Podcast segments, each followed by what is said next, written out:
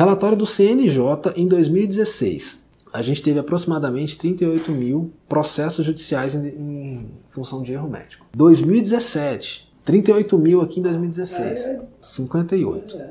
Cara, isso aqui significa um aumento de 49%. 49%. Imagina, praticamente 50% de pessoas. Ou seja, se a gente falar assim, pô, mas 58 mil, o que, que você representa 58 mil? Pensa que 58 mil equivale a praticamente 5 mil pessoas entrando na justiça por mês contra médico. Se a gente dividir isso fazendo um cálculo básico, se a gente dividir isso por 30, 30 dias, significa que aproximadamente 160 pessoas entram na justiça contra médicos por dia. Por dia, no Brasil hoje, 160 pessoas. Isso em 2000, considerando o relatório 17. do CNJ em 2017. Então imagina o que, é que vem para 2018. Se, se, a gente continua no crescente 50%, seria 250 pessoas entrando na justiça por dia contra médico. É muita gente.